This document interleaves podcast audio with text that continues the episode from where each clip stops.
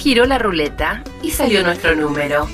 Arrancamos con el Juego No Termina. Juego No Termina. El programa de la Asociación de Lucha contra la Esclerosis Múltiple. Pasada la pelea, este juego no va a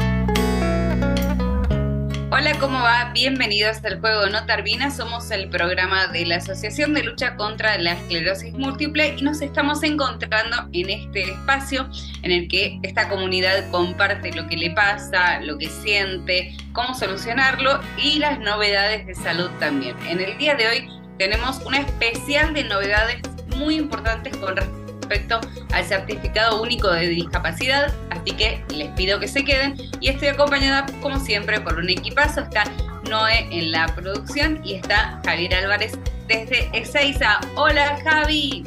Hola, ¿eh? Hola, ¿cómo estás? ¿Todo bien? Sí, se vino el frío de repente. Yo estoy empezando a sentir frío y no me gusta para nada. Te digo la verdad. No, a mí tampoco. Yo me puse un jean después de tres meses y sentí que el mundo se me venía abajo. Ya está. Una vez que... No, no, no. Me puse un pantalón largo y dije, ya está. Yo estaba defendiendo la ola de calor.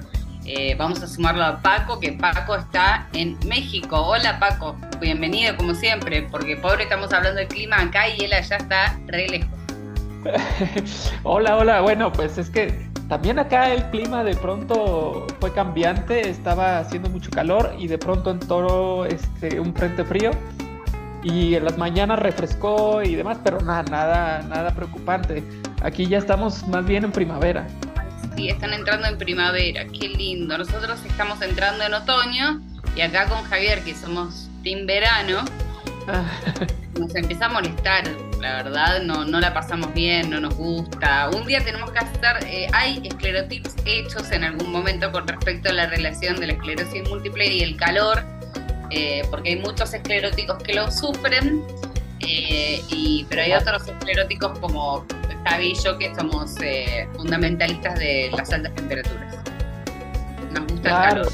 Es que, bueno, además, o sea, dentro de, este, de esta variedad de la esclerosis múltiple, pues también está la variedad en cuanto a las temperaturas, ¿no? Hay gente que, que soporta muy bien el calor, pero no el frío y al revés, ¿no? Y entonces, pues otra vez las pláticas pueden ser de muchos síntomas, pero provocados por diferentes cosas. Totalmente, cuando hace más frío, cuando hace calor, igual siempre hay una buena ocasión para un síntoma nuevo.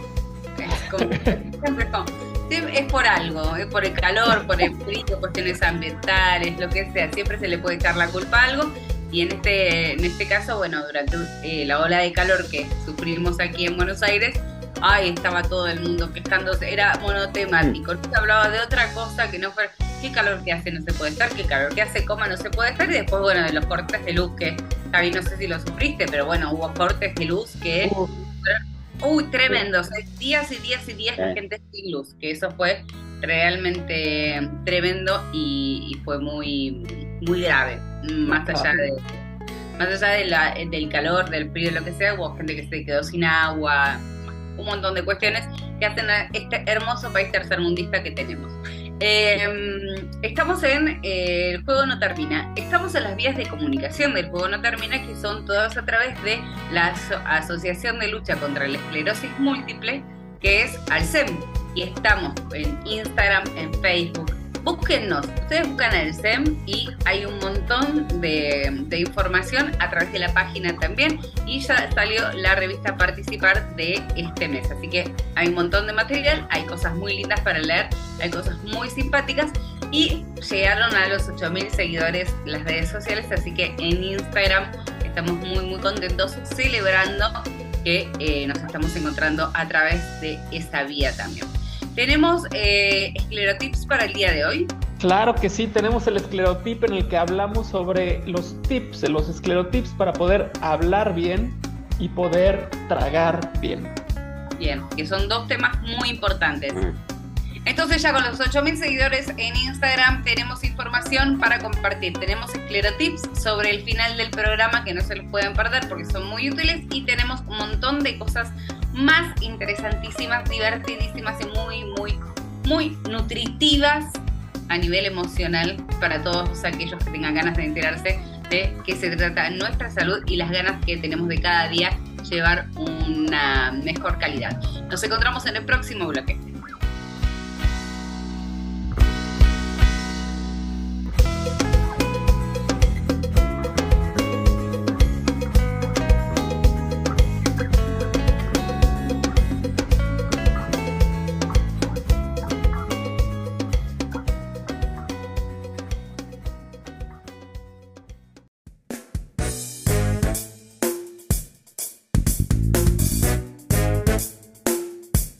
Hablamos, vivimos, nos divertimos y a veces hasta nos ponemos un poco serios.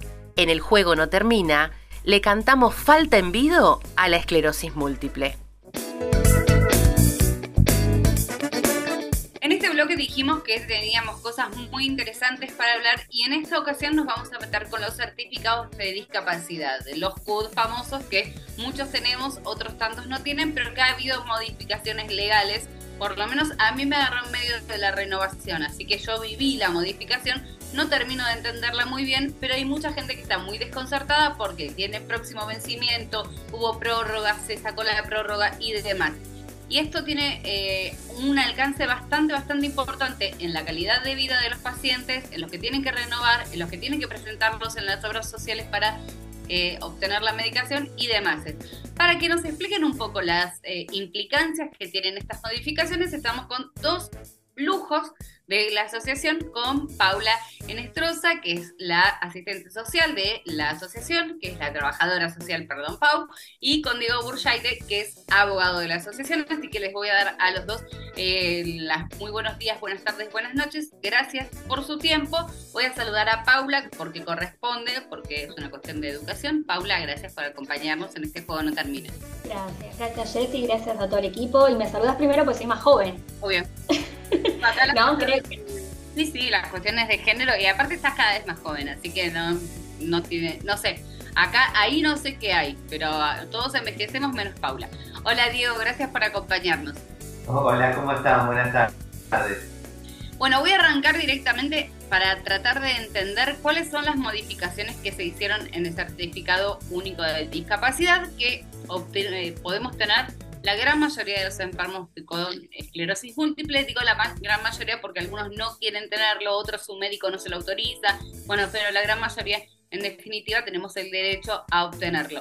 Diego, ¿cuál, es, ¿cuál era la realidad de los certificados de discapacidad hasta hace muy poco y cuáles son las modificaciones futuras? Bueno, Jessy, un poco lo, lo comentabas vos al principio, el, el certificado de discapacidad es una, es una herramienta importantísima que tenemos hoy en día para todo lo que tiene que ver con, eh, sobre todo, el tratamiento y la rehabilitación del, paciente.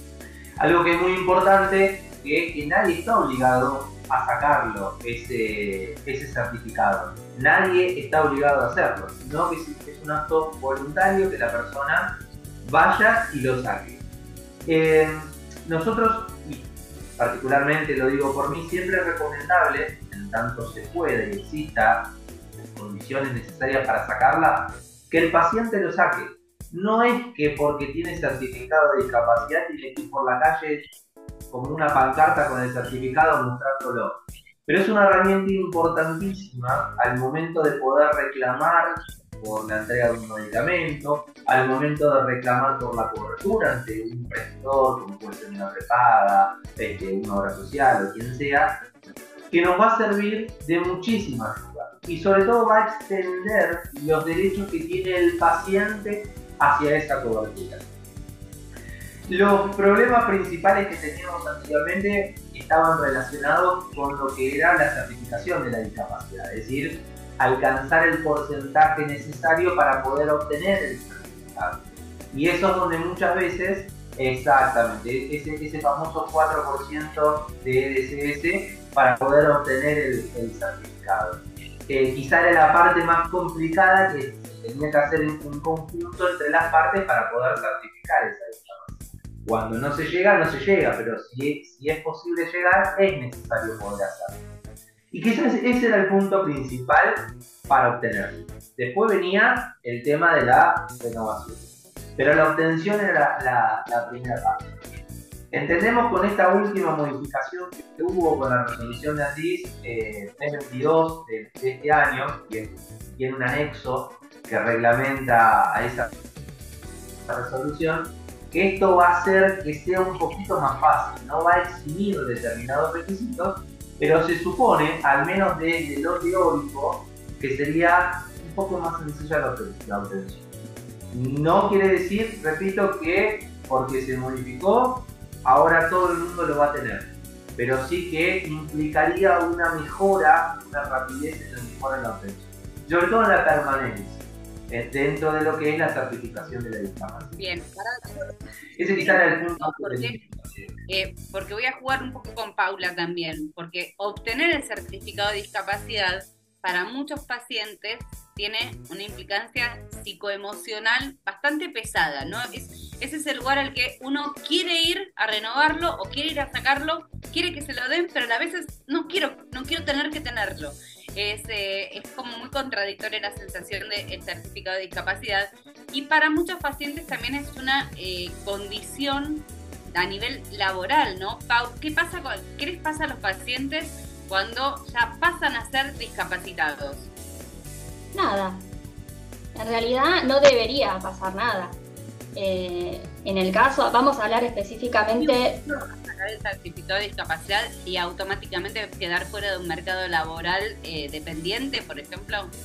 Subrayo lo que decía Diego, es un documento voluntario, es personal.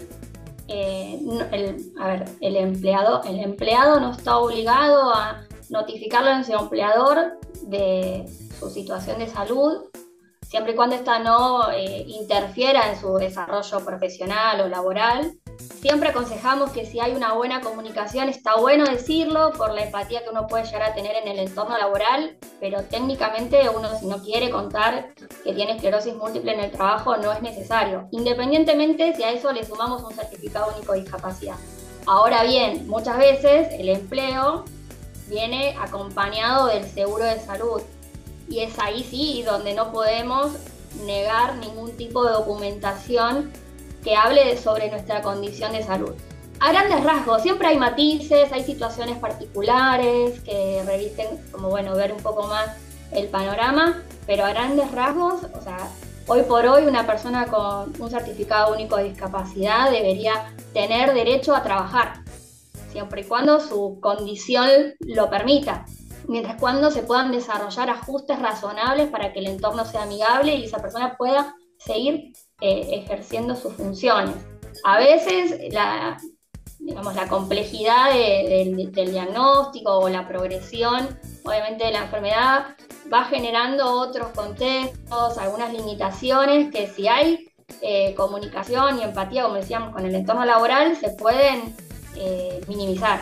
Se pueden hacer eh, todos esos ajustes que decimos que son oportunos hacer, que hay profesionales que se dedican a hacer entornos más amigables e inclusivos, pero bueno, a veces no es posible y ahí es cuando, ahí ya lo podemos invitar a Diego, obviamente que es especialista en el área laboral, pero bueno, siempre uno apela a, a que se puedan, digamos, hacer entornos accesibles.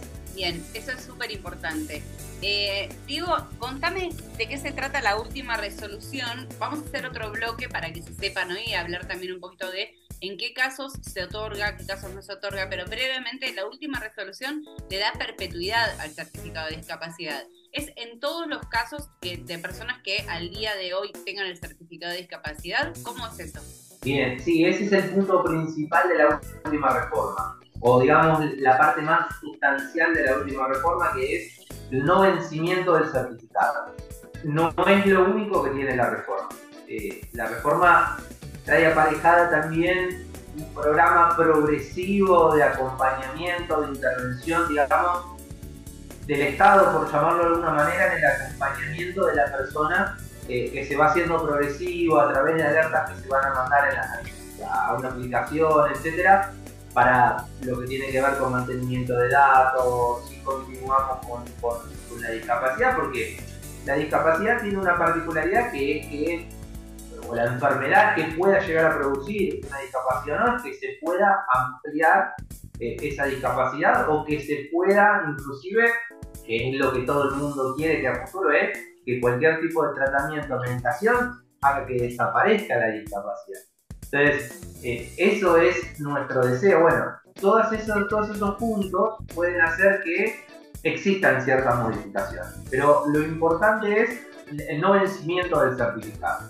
Eh, el, anexo trae aparejado unos plazos para lo que tiene que ver con el llamamiento a las personas y que de esta manera se vaya produciendo la renovación de esos, de esos certificados existentes. Eh, había un plazo que iba del 1 al 15 de marzo, luego hasta junio en la implementación y ya luego con posterioridad.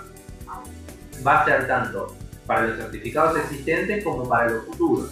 La diferencia entre los existentes y los futuros es que los nuevos certificados ya van a salir con la, el formato nuevo, sin fecha ni nada, entonces ya va a tener la aplicación actual. Los, los anteriores van a ir, van teniendo estas, estas renovaciones. Que va a ser tanto de manera física, va a servir tanto de manera física como la, digamos, en el formato virtual para el mantenimiento del, del certificado. Bien, los voy a detener ahora porque tenemos una pausa que nos está empezando a correr. Entonces, lo que vamos a hacer ahora es hacer una pequeña pausa. Estamos en El Juego No Termina, somos el programa de la Asociación de Lucha contra la Esclerosis Múltiple y nos estamos metiendo en un tema que es súper, súper importante y que es inherente a muchos de nosotros, que son las nuevas normativas con respecto al certificado único de discapacidad. Quédense con nosotros que enseguida volvemos.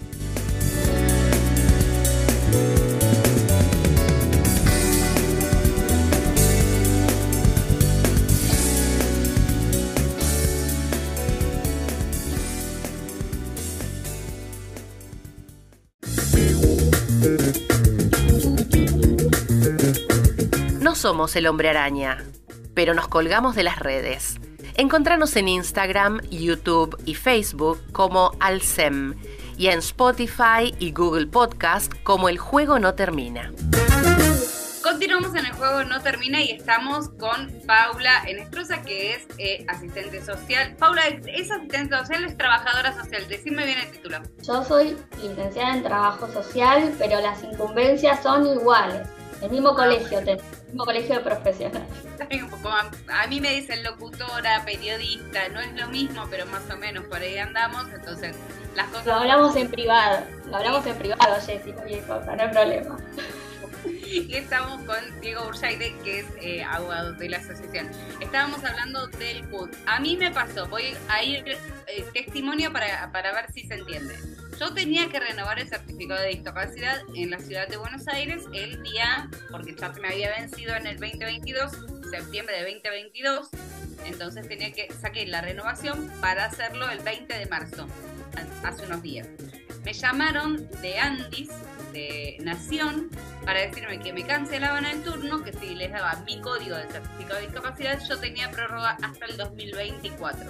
Automáticamente y se me, en mi Argentina me mandaron la resolución en todos lados, dice que está vigente mi certificado de discapacidad, pero que me lo pasaban a 2024.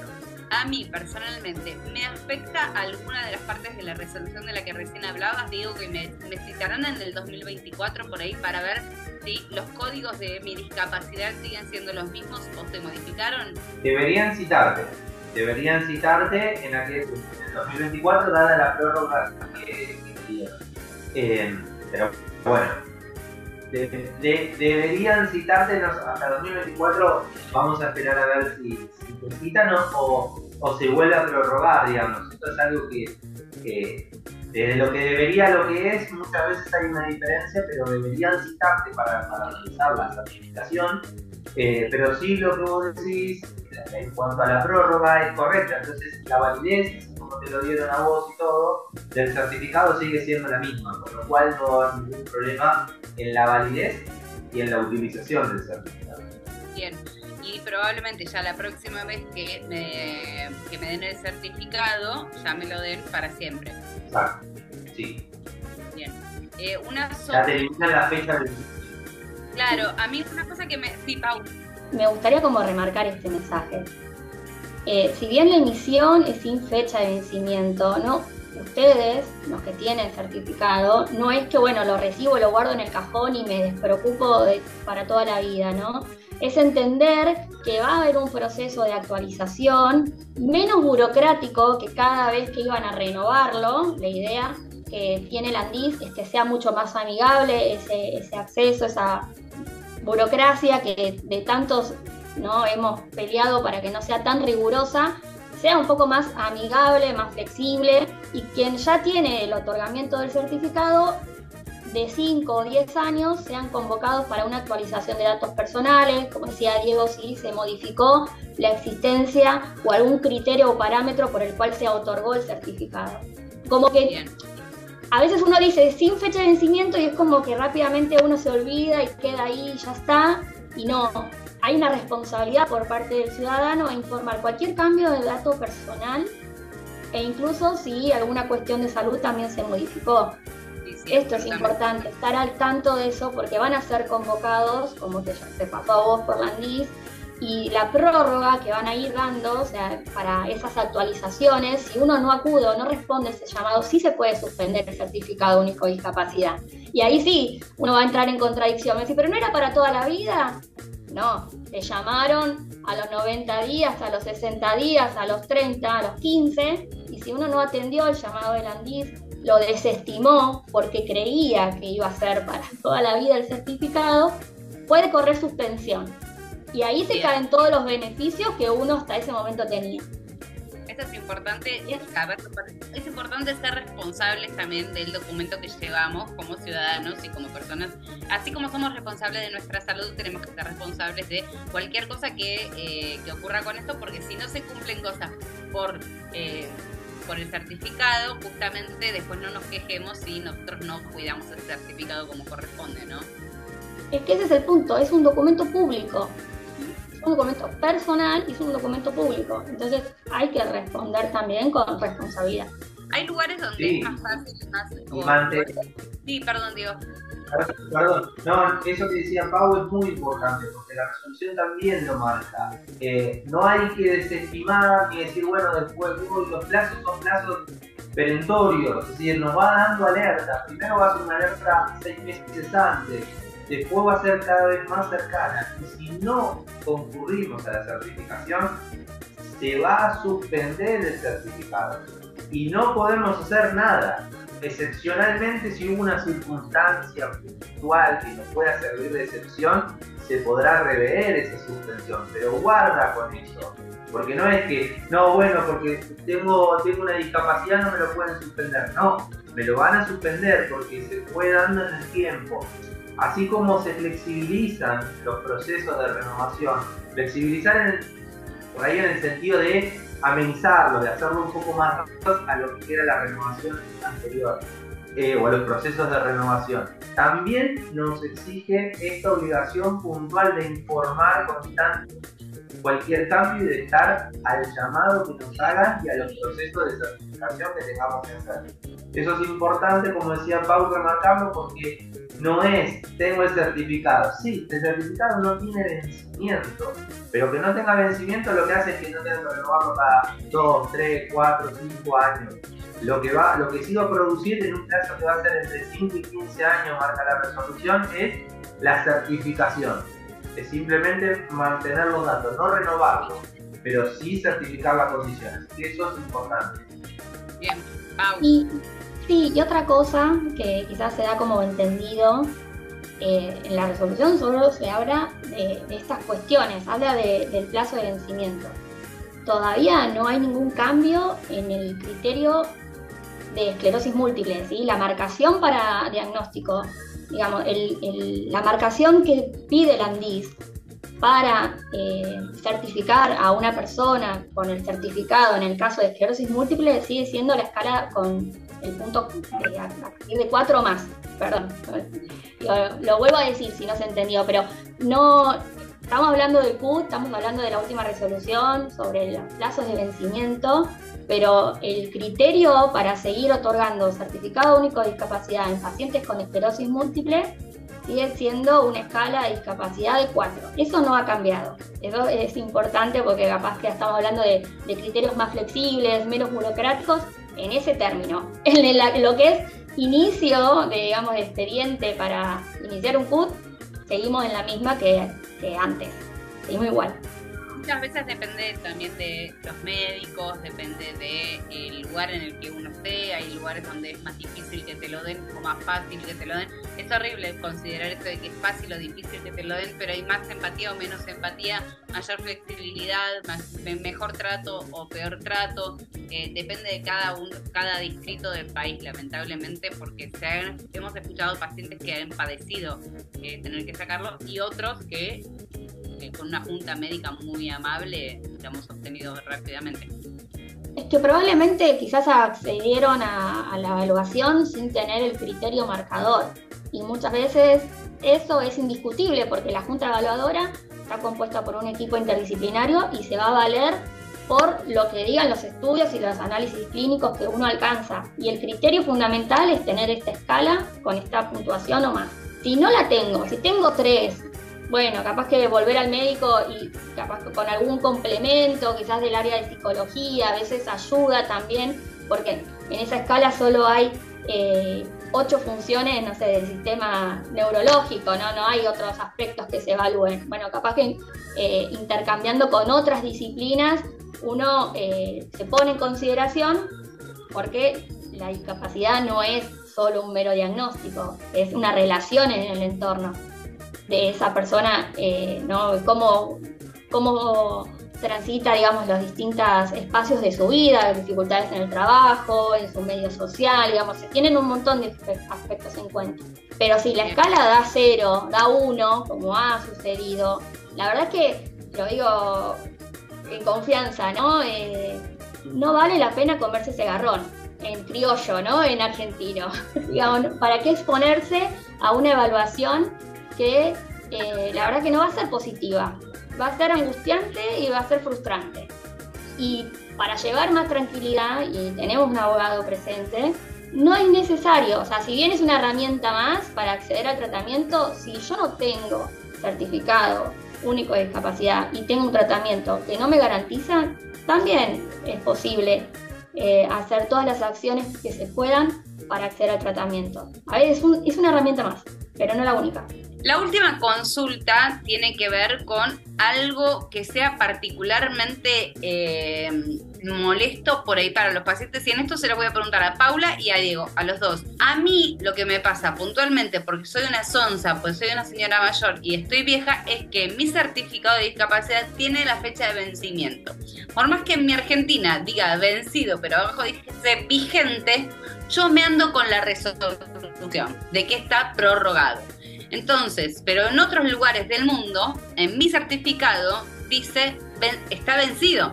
Entonces tengo que explicar que la resolución y me resulta mol- molesto. ¿Cómo hacemos los pacientes? ¿Tenemos que tener mi Argentina instalado? ¿Tenemos que acostumbrarnos a eso o y esperar a que en algún momento nos lo renueven con otra fe sin fecha? Directamente digo, ¿va a pasar esto? Sí, va a pasar esto, va a pasar que, que después no tenga la fecha. Por el momento, sí, lamentablemente, a ver, tendría que andar con la resolución. La respuesta desde una, con- digamos, desde algo filosófico que no, no debería andar con la resolución porque se supone que se debería, es un principio del derecho que dice que el derecho se pregunta conocido por todos, lo cual es falso. Eh, ni siquiera se reputa conocido el derecho del 100% por ningún abogado, nadie. Eh, pero bueno, no está de más, no está de más que lo tengas a mano. No debería pasar porque cuando vos lo presentás ya está, pero puede ser que haya alguien que no lo sepa y a los fines de evitar cualquier mal momento, total, hoy, hoy en día, eh, como siempre digo, tenemos que, yo, Pablo lo puede decir, soy tecnología, bueno, del otro lado soy yo. Pero lamentablemente uno tiene que amoldarse. Entonces usemos las herramientas que tenemos. Hoy en el teléfono podemos tener cualquier cosa sin tener que andar cargando 400 papeles. No está de más tenerla. ¿Deberías no tenerla? Sí, claro. no la tenés por qué tener. No viene, no viene mal. Y ya a futuro cuando tengas la renovación ya te va a aparecer. Mi Argentina siempre. Bien, Pau, lo mismo. ¿Qué le pasa a los pacientes que esto de que o lo podemos bajar, pues se puede bajar e imprimir de mi Argentina, que tiene un código QR eh, al que se puede acceder con cualquier lector de QR con los datos del beneficiario en caso de qué sé yo, pero pienso en eh, no solamente las prestaciones médicas, sino que, qué sé yo, para acceder a un espectáculo que, que, es gratuito para discapacitados y por ahí nos recibe una persona que es una recepcionista y no tiene la menor idea, mira el certificado y está vencido. Eh, preferible andar también con el teléfono. ¿Pasa esto, Pau? Qué pregunta, porque pueden haber miles de situaciones y, la verdad es que pienso que más allá de... la fecha de vencimiento es clave en lo que es el tratamiento y cobertura de, de cualquier prestación de salud. Yo no sé cuánto, subiendo al colectivo, el chofer ve o no la fecha de vencimiento. A veces ve el nombre con suerte. Lo mismo en otro lado. Yo creo que las, las mayores dificultades se pueden presentar en esos ámbitos. Y en esos ámbitos es como dice Diego, los de salud deberían conocer la normativa. Y si no, bueno, hay que tener paciencia y sí, mostrar la resolución o a veces hay uno para quedarse tranquilo también puede entrar a la página del ANDIS y poner su código de, de certificado único de discapacidad. En el caso de quienes tengan el CUD, porque todavía hay versiones en papel viejas, digamos, de certificado de discapacidad y no, no pueden acceder quizás a estas plataformas.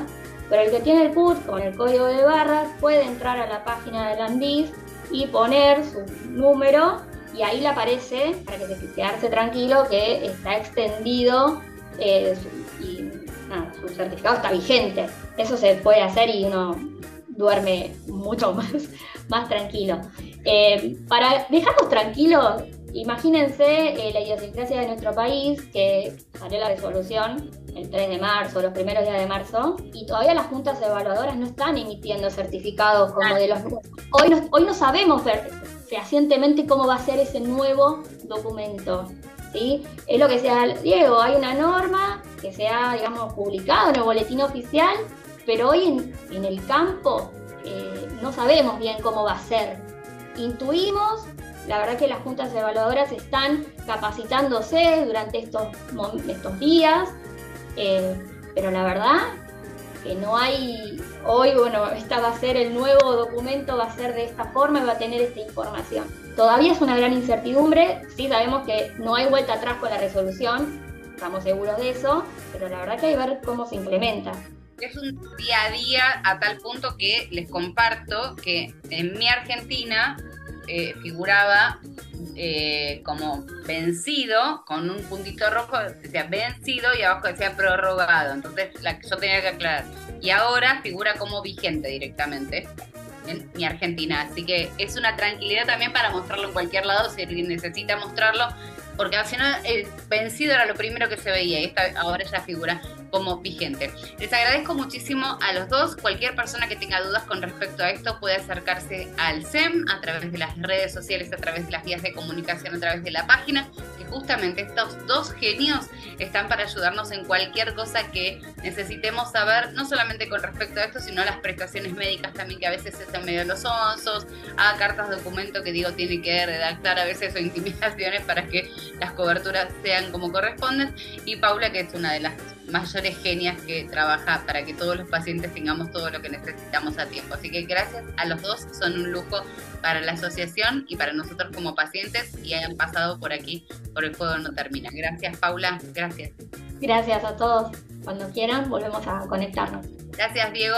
Muchas gracias a ustedes, espero que les sea de utilidad y, y estamos a disposición siempre para. Muchas gracias a los dos y nosotros continuamos en el juego no termina.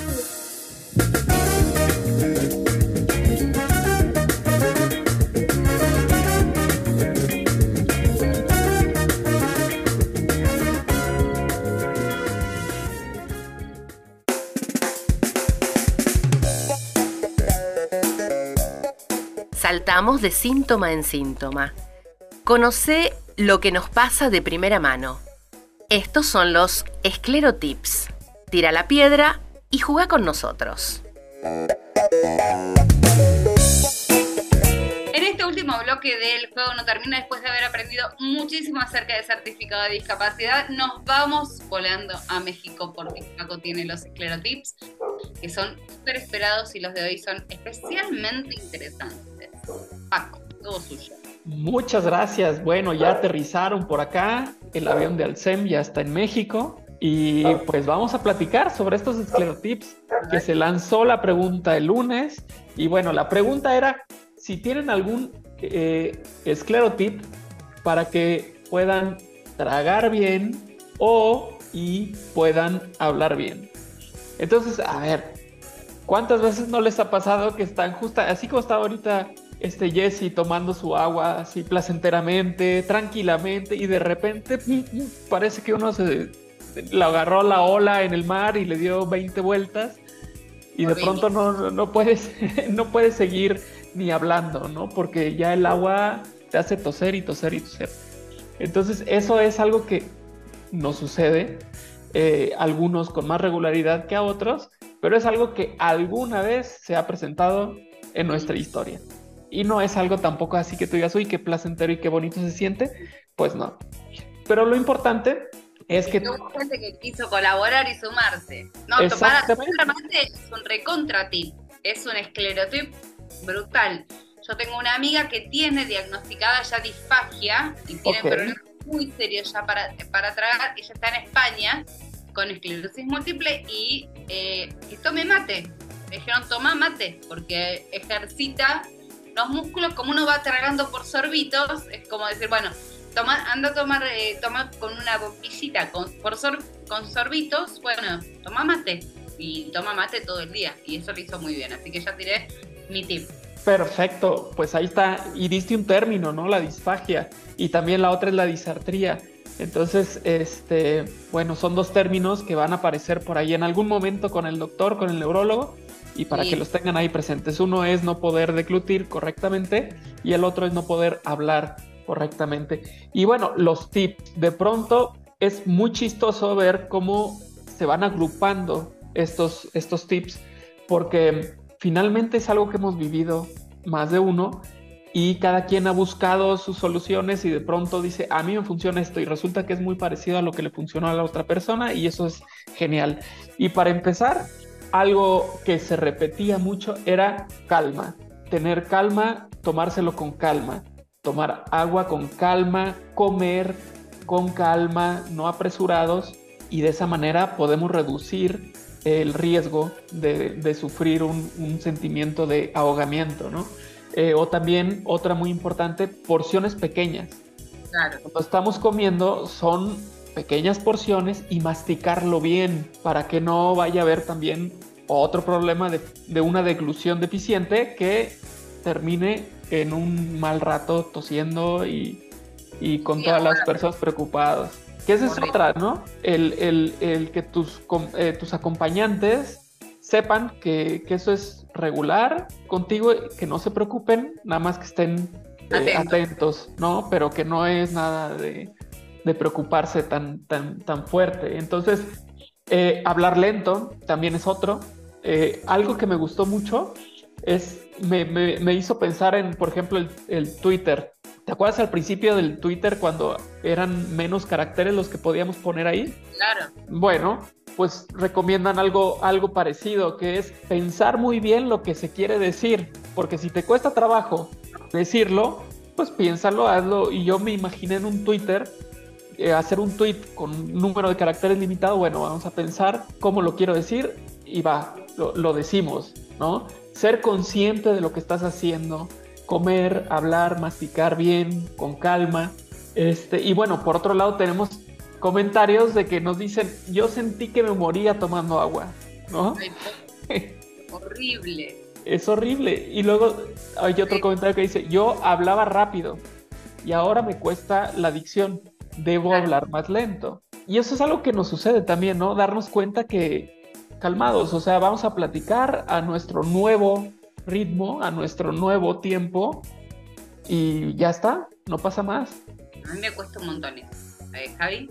Sí, a mí, a mí yo como muy lento y ya varias personas me lo dijeron. Qué lento que comes. Y por ahí todo termina no, y yo estoy por la mitad. Y te puedo decir, ¿qué tengo que comer? Ah, sí, tomo todo muy calmado. claro, es que es la manera en la que, en la que nos, nos protegemos nosotros mismos, ¿no? Vámonos a llevar Sí. las cosas con calma, vamos a comer con calma, vamos a tomar líquidos con calma Sí. y así pues va- nos va a ir mejor, nos va a ir mejor. Eh, por ejemplo, nos sucede luego que cuando estamos en una conversación queremos eh, hacer un chiste o comentar algo rápido y no nos sale. Y se nos traba la lengua o ya pasó el chiste hace, hace 10 minutos, ya pasó. Entonces es, momento de repensar las cosas, ¿no? Y decir, a ver, vámonos con calma. y tratar de ser ordenados en el, en el habla, ¿no? Eh, hacer ejercicios también para, eh, para abrir la boca, para abrir la boca y tener en cuenta siempre que cuando todo lo que tiene que ver con la musculatura de la garganta, que tiene que ver con la resonancia de la boca, todo lo que tiene que ver con de la nariz para abajo hasta la clavícula, todo eso se puede ver afectado. ¿Qué podemos hacer para prevenirlo? Probablemente nada, solamente podemos tratar de mantener eso ejercitado, vocalizando, siendo conscientes de que toda la musculatura, así como entrenamos el cuerpo, pensando en que tal vez un brote motor nos requiere una rehabilitación que va a ser más pronta si estamos entrenados, lo mismo ocurre con toda esta zona, el comer más lento, el ejercitar la forma de hablar, el tratar de escucharnos si realmente estamos hablando bien, si estamos proyectando la voz, si estamos hablando para adentro, si estamos abriendo la boca. eh, es forma parte, me parece, de los ejercicios preventivos de cualquier cosa que nos pueda afectar. Nuestro cuerpo es vulnerable por todos lados, más vale tenerlo listo y preparado para que si viene algún ataque estemos más o menos alertas y nos demos cuenta rápidamente si hay algo que está fallando, ya sea en tragar, ya sea en la forma de hablar. En general, eh, yo lo tomo más por el lado, a mí me cuesta más el, como yo hablo muy rápido, a veces se me tara la cabeza más que la, la, la garganta o la boca. Por ahí se me traba la lengua, pero porque las ideas es como que se van medio con, como que tengo una idea. Más brain fog que, que Qué problemas. pero es uno de los es, es uno de los de, de, las cosas importantes también de las que se habla muy poco. La verdad no se habla mucho de los problemas en el habla y eh, los problemas en la alimentación se trata con logopedia tengo entendido también eh, que son los especialistas en rehabilitación de esa zona y de los síntomas menos visibles aquí en la Argentina hay muy pocos especialistas así pero sé que en otros países eh, se trabaja mucho pero, pero bueno, es uno de los, eh, es otra de las cosas de las que son de los miedos de los que, que no, que no hablamos también, ¿no? Porque perder la, la posibilidad de expresarnos Sí. es realmente un, un miedo culero, por lo menos para los que trabajamos de esto es como, es, es un gran fantasma el que pase algo con, con la voz, con la garganta, con, con la dicción, eh, así que está buenísimo que lo, haya- que lo hayas traído Paco en los esclerotips y ante todo la calma. Ante todo, Exactamente. ante Exactamente. Llevarlo Mucha con calma. Sí, totalmente, es muy importante. Antes de irnos, porque estamos sobre ya el final de este juego no termina, les quiero recordar que en la página del SEM ya está subida la revista en Participar, que tiene un montón de cosas, un montón de material, así que la pueden descargar en PDF en alsem.org.ar eh, y pueden enterarse de un montón de cosas que estuvieron haciendo y coberturas, entrevistas, charlas y cosas muy, muy interesantes. Siempre tiene también algún tip de salud o de alguna sintomatología de la que no se habla demasiado, así que no se la pierdan. Y el lunes que viene va a haber una jornada que es virtual, que se pueden anotar por Zoom, con eh, los doctores de eh, CUEM, Ramos Mejía, con la gente de CUEM Ramos Mejía, con el doctor eh, Alonso, con Leila Cohen, con la doctora Pita, con Magdalena Casas. Bueno, hay un montón de gente también en la página del SEM o a través de la plataforma de Instagram. eh, pueden eh, informarse para inscribirse a las 18.30 el lunes que viene es esta charla y esta jornada de CUEM Ramos Mejía del hospital. Muy, muy interesante con grandes médicos, seguramente pasándola muy bien y enterándonos de cosas y síntomas, tratamientos, cosas nuevas que van surgiendo con el tiempo. Muchachos, muchísimas gracias por esta compañía. Han estado maravillosos los dos. Javi. Y bueno, hasta la semana que viene y cruzando los dedos que nos siga bajando la temperatura. Ahí va a bajar la temperatura. porque Viene el invierno. Javi, no empieces porque después te vas a quejar. Va- viene es- mira, si hay algo que en este país es inamovible, es que las estaciones cambian. El resto puede pasar cualquier cosa. El dólar aumenta, las estaciones cambian. Son dos verdades que acá son, son certezas. Pero este año se vota, por ahí eh, eh, todo el año verano. Todo el Todo año puede verano, ser, todo puede ser.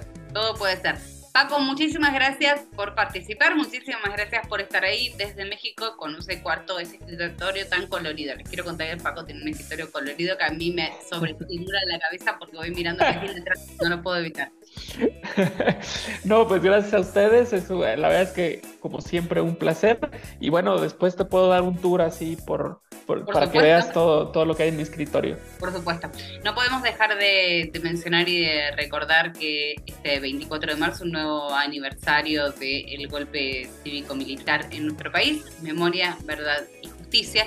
Desde aquí lo decimos porque me parece que siempre es pertinente repetirlo cada año y aprender de lo que pasó para que realmente nuestra Argentina nunca más. Hasta la próxima.